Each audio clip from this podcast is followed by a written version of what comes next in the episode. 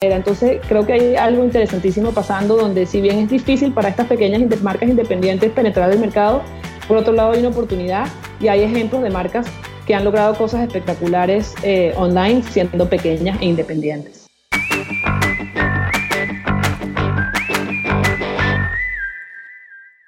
Bienvenido a e-commerce con Shopify, el podcast donde hablamos sobre estrategias para crecer tu negocio online con Shopify. Soy su coanfitrión Andrés Álvarez, cofundador de la agencia Shopify Experts ED Digital. Hoy estoy grabando desde el Pío San Juan y me acompañan dos personas en el episodio de hoy, Obed Seguinot, mi socio, y Isabel Rabel. ¿Cómo están ustedes?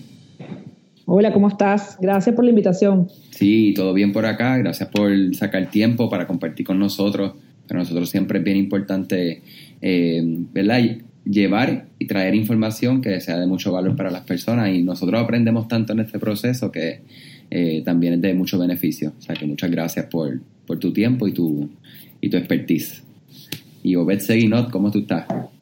Muy bien, Andrés, aquí desde, ¿verdad? Interesante esta, esta conversación. Yo estoy en Mayagüez, Puerto Rico. Isabel nos acompaña desde Miami. Y queríamos, ¿verdad? Hace tiempo ya teníamos invitada a Isabel al podcast ella es una profesional de marketing digital con más de 15 años de experiencia. Ella hace cuatro años salió de Venezuela con su familia, se establece en Miami, donde funda 58 Clicks, que es una agencia boutique enfocada en ayudar a emprendedores, ¿verdad? lanzando sus proyectos, creciendo sus negocios en e-commerce. Eh, Isabel también es una Shopify Expert certificada, eh, no, no autoproclamada, como hay muchas personas por ahí. Así que nada, Isabel ha ayudado a muchas compañías a establecer sus estrategias, eh, marcas, tiendas independientes, hasta celebridades del mundo hispano. algunos de sus clientes son marcas como Boho Hunter, Antigua Collection, Mumi Design, Doctor Aromas y Erika de la Vega.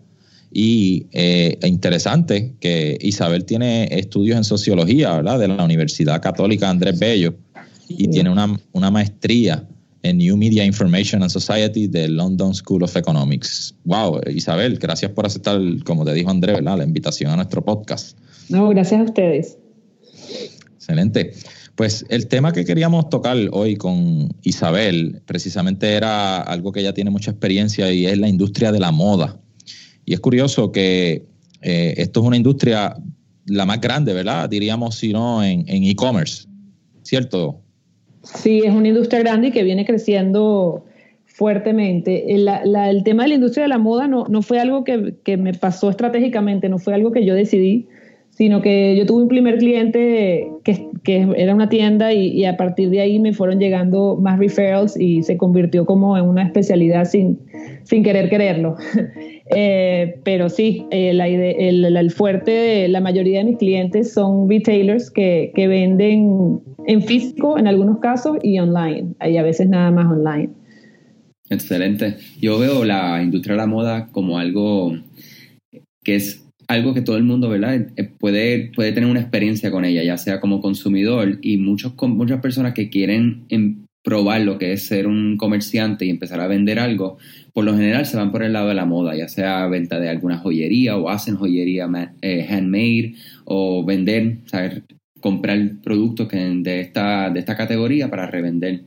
Y yo me pongo a pensar en tu experiencia, que has visto que como todas estas, estas personas que quieren y tienen ya una tienda en línea o un negocio físico y están pensando en la parte en línea, cómo ellos pudieran competir con estas grandes marcas y qué retos tú has visto que son los más, los más comunes. Sí, eh, la industria de la moda, como dijiste, es una industria muy, muy grande y, y también es muy diversa. Tú tienes a los competidores, a las tiendas clásicas, por decirlo así, que existían antes de la era de e-commerce, que son obviamente unos competidores fuertes. También tienes todo lo que es el fast fashion, tienes incluso Amazon Fashion se ha vuelto en un, en un competidor importante, eh, pero todavía siguen existiendo y, y son los casos que me gusta tiendas independientes, marcas de diseñadores pequeñas eh, que están empezando, que tienen algo que decir, que, que, también están compitiendo en ese entorno digital, en ese entorno del e-commerce. Obviamente para ellas es mucho más difícil la entrada a la industria porque, porque están compitiendo con, con unos monstruos, porque quizás no tienen los precios que tienen grandes marcas de fast fashion como, como Zara, por ejemplo, o no tienen los presupuestos de mercadeo de las grandes eh, tiendas y marcas de moda pero tienen algo que decir y hay un espacio y, hay, y también hay un consumidor que, que es importante destacar que el consumidor también está cambiando. Hoy en día, en, en, todo sentido, un consumidor, nos encontramos un consumidor más consciente que, que busca marcas que respeten el proceso de producción, que, que se sepa de dónde viene la, la, las, telas, de dónde, dónde están produciendo las fábricas, cómo es el, el ethical background del proceso de producción, por decirlo de alguna manera. Entonces, creo que hay algo interesantísimo pasando donde si bien es difícil para estas pequeñas marcas independientes penetrar el mercado, por otro lado hay una oportunidad y hay ejemplos de marcas que han logrado cosas espectaculares eh, online siendo pequeñas e independientes. Sí, eh, qué interesante eso, ¿no? ese, cambio, ese shift. Pero fíjate, cuando nosotros hablamos de, de empezar un negocio, muchas veces, ¿verdad? volviendo un poquito atrás, este, cuando alguien quiere establecer un negocio, muchas veces se le dice, mira, identifícate un problema que tengan muchas personas, una necesidad, y entonces satisfácela y eventualmente pues tú con ese producto o servicio que tú creaste, pues puedes tener un negocio, ¿verdad? Que te va a traer beneficio, que te puede servir para, ¿verdad? Generar, generar dinero. Pero ¿qué pasa? Que estos negocios de la moda a veces no necesariamente se atienden de esta misma manera, porque a veces son más enfocados en, lo que le llamamos el lifestyle o quizás este cómo realzar, ¿verdad? Quizás una imagen o algo así, no, no tanto enfocados en, un problema como tal. Un problema, aunque para las mujeres sí a veces es un problema y una necesidad, no mentira. Eh, sí, entiendo perfectamente por, por dónde vas. No, no, es un, no estamos resolviendo un problema, o sea, las marcas de moda no, no resuelven un problema concreto, pero por eso es más importante aún la historia que ellas van a contar en esa plataforma y en esa experiencia de usuario eh, y en esos todos los puntos de contacto con el consumidor donde tenga. Entonces, la historia se vuelve un, un elemento muy, muy importante porque la gente no está comprando, como, como tú bien dices, la resolución de un problema, pero están comprando una experiencia y un, y un tema de lifestyle. Y por eso el tema de, de Instagram y redes sociales es tan importante a la hora de posicionar marcas de moda, porque la gente busca conectarse, busca conectarse con, con, la diseñadora en caso de que sea diseñadora, o con la historia de la marca, o con el, el taller donde producen los trajes de baño en Colombia, o donde producen las t-shirts en, en, Perú. O sea, hay, hay, un, hay una conexión y, y, como tú bien dices, la gente no compra necesariamente por precio, sino compran por ser parte de, de, esta, de esta marca, de esta historia y también ser parte de, un, de, un, de una cosa un poquito más consciente. O sea, ya la gente no está comprando por lo que está de moda en este momento, sino por tener algo único en su closet que, que ella sabe que tiene un valor sentimental porque lo hizo una artesana en, Margarita. Entonces ahí hay como, como un, shift de tanto de, de, lo que está pasando y del consumidor. Excelente, excelente. Ok, y entonces si le vamos a hablar ahora ¿verdad? A, un, a un emprendedor que quiere, o una emprendedora, ¿verdad? Que quiera empezar su línea de ropa, su línea, una, un negocio en esta industria de la moda. ¿Qué tú dirías que son los primeros pasos para que logre tener un negocio exitoso? ¿Qué debería hacer? Bueno, aquí sí aplica el mismo, la misma filosofía que aplica cualquier estrategia de e-commerce. Lo primero que tiene que haber es lo que llaman en el product market fit, o sea, que el, que el, producto tiene que funcionar. O sea, si es, un, es una línea de ropa, la línea de ropa tiene que gustarle a la gente, tiene que tener un nicho, tiene que tener una prueba de que el concepto funciona. Una vez que, que ya esa parte, que es la parte más difícil, básicamente, es crear el producto que, que de verdad la gente lo, lo quiera, ya llega el, cómo, tú, cómo tú comunicas el producto y cómo tú posicionas ese producto y lo pones delante de los ojos de, de, la, de la gente que te puede comprar. Entonces, bueno, ahí mi recomendación, lo que pasa con estas marcas es que en la mayoría de los casos tienen, tienen presupuestos bajos. Por eso Shopify es una herramienta increíble para ellos porque pueden tener una tienda súper profesional, súper bien hecha, eh, relativamente con una baja inversión, con una, no necesariamente gastándose los miles de dólares que alguien se tenía que gastar anteriormente para hacer un e-commerce. Eh, entonces la plataforma obviamente es muy importante, pero ¿qué es importante de esa plataforma? Que la plataforma y que la página web de alguna manera cuente la historia de la marca, que, eso que estábamos hablando antes de la historia del diseñador, de dónde vienen las cosas, cómo es el proceso creativo, de alguna manera esté presente en toda la experiencia web. Y después, bueno, obviamente viene todo el tema de, de mercadeo, o sea, las redes sociales es el número uno canal para, para este tipo de, de proyectos. Instagram en particular es una herramienta muy, muy poderosa para el tema de moda y sería lo primero que yo haría, tener un concepto de marca bien claro, una identidad de marca eh, bien definida, no tiene que ser un brand manifesto de 15 páginas, pero que, que, la persona sepa cuál es la propuesta de valor de esa marca en particular o de ese, diseñador. Una página web que refleje un poquito esta historia de la marca y que donde tú tengas una sección de un about, que tú veas de dónde, o muchas le llaman craftsmanship, de dónde viene esa, dónde se produce, quiénes son las personas que trabajan en la fábrica, y después, obviamente, todo el tema de promoción, eh, que esa historia se, se, se, replique de alguna manera en redes como Instagram, Pinterest también puede ser interesante para fashion. Y, y el email. El email para mí es fundamental. Eh, es, es, una de las herramientas más poderosas de, de, mercadeo para pequeñas tiendas, porque, bueno, básicamente la inversión es, es pequeña, tienes que pagar la plataforma que uses para manejo de, de newsletters y de campañas pero es otra vez un momento y un espacio donde tú puedes contar esa historia de la marca y tener esa excusa para, para llegarle al consumidor, no solo con el producto que estás vendiendo y el precio, sino con, con lo que tienes que decir y con tu propuesta. Si estás creando tus propios productos, haces joyería, construyes muebles, confeccionas ropa a mano, trabajas solo o tienes un equipo de trabajo, entonces tenemos una gran noticia para usted. Katana está aquí para hacer su vida más fácil.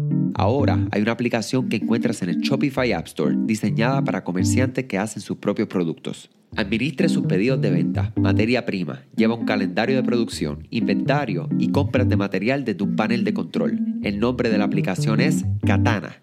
K-A-T-A. NA. Katana está diseñada para manufactureros a gran escala, artesanos y pequeños fabricantes que venden en Shopify. Hasta ahora, los fabricantes de productos que venden online han tenido que conformarse con hojas de cálculo desordenado o un programa de administración de inventario regular. Sabemos que esto no es fácil, pero Katana está construida desde cero, teniendo en cuenta las necesidades de un pequeño fabricante a un fabricante a mayor escala. Saber cómo está su calendario de producción, lo que va próximo, lo que falta de algún proyecto casi finalizado y la gestión de inventario nunca han sido tan fáciles para comerciantes de Shopify. Para probarlo gratis, registres en www.katanamrp.com k a t a n a m r p.com o simplemente busca Katana en la tienda de aplicaciones Shopify para que pruebes durante 14 días sin necesidad de una tarjeta de crédito. Al registrarse, utilice el código de promoción e-commerce con Shopify para obtener un 30% de descuento en sus primeros 3 meses de suscripción pagada. Echa un vistazo hoy a Katana en Katana mrp.com. Sabes que uno de los retos más grandes que, que vemos con todo tipo de negocio, pero específicamente son los de moda, y lo acabas de tocar, es la propuesta de valor.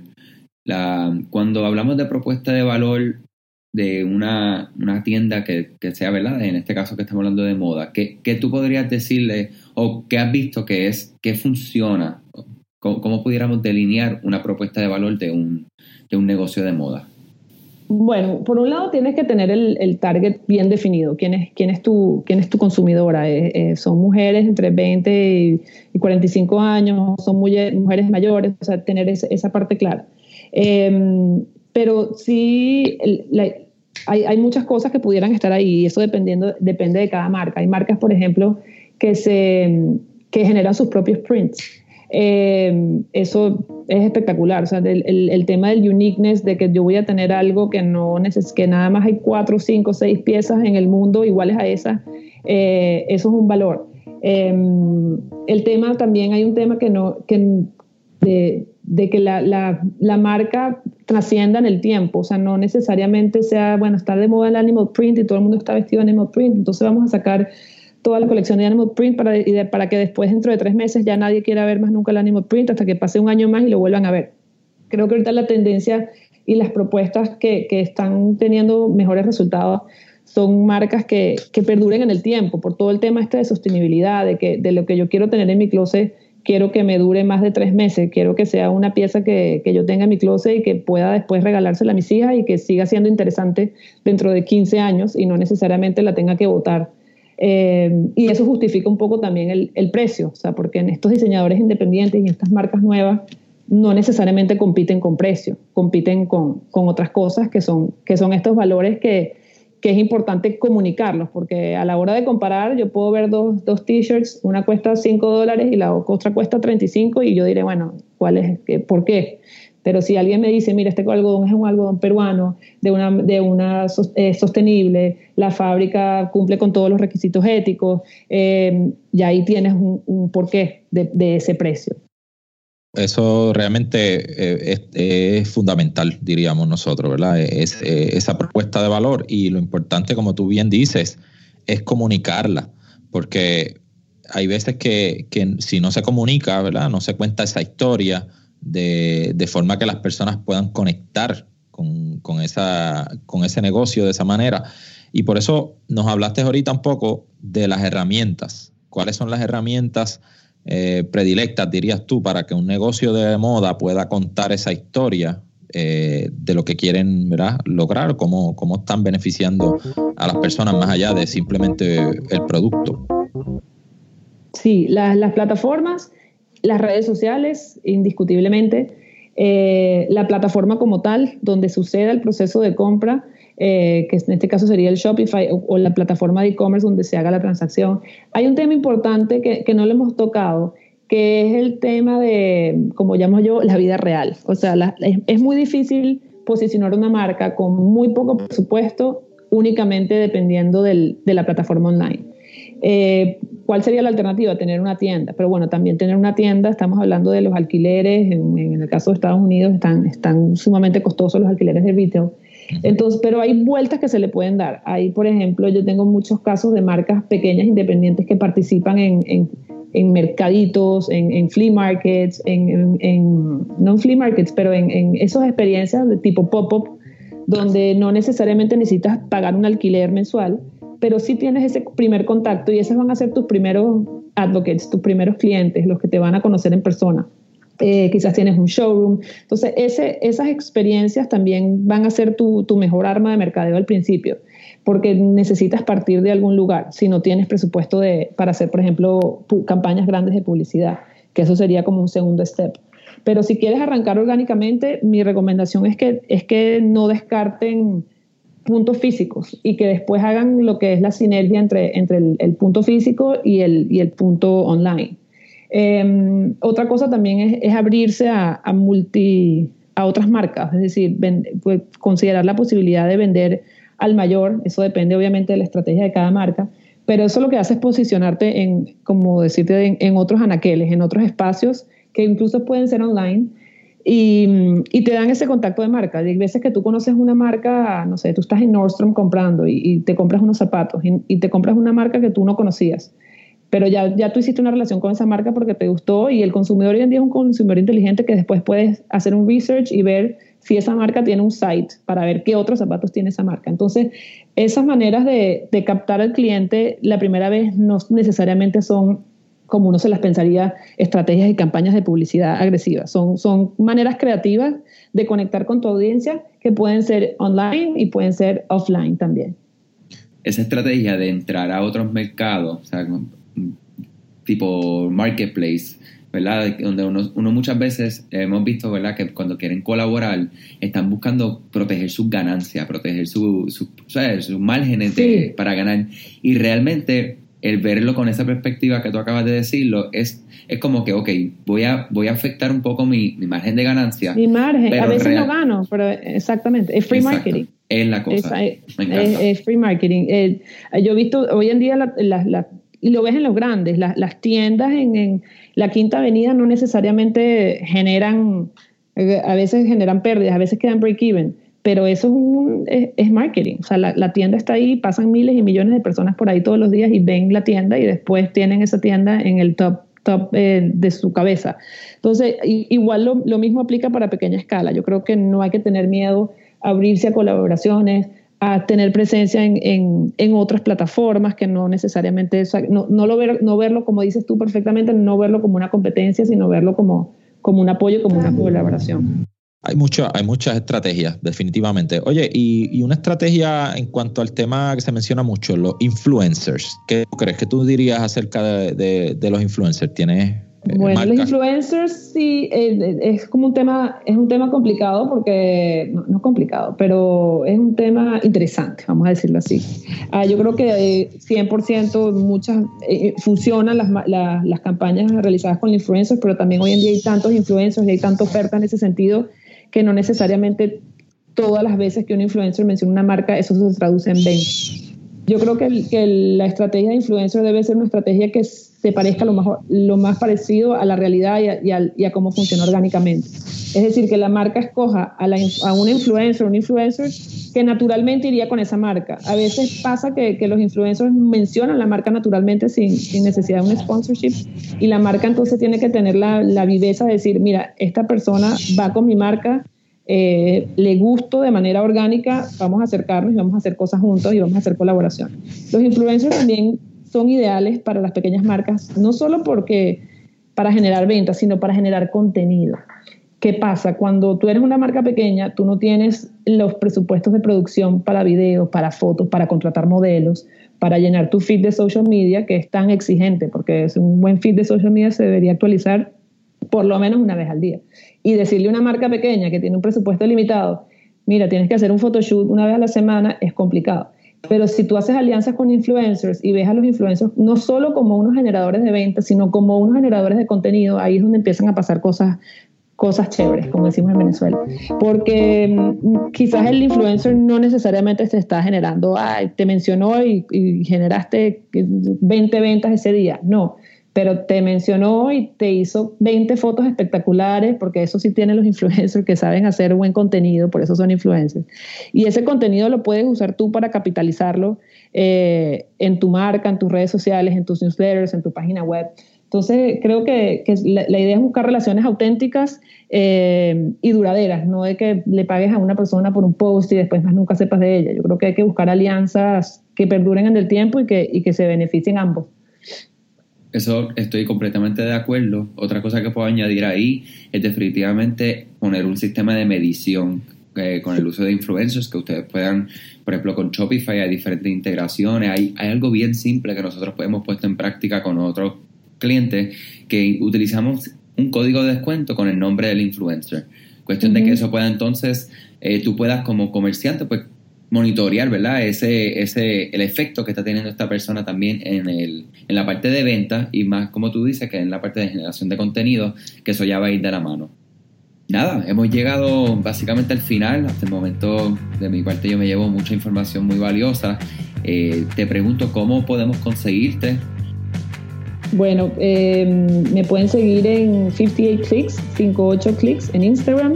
Pueden visitar nuestra página web, 58clicks.com.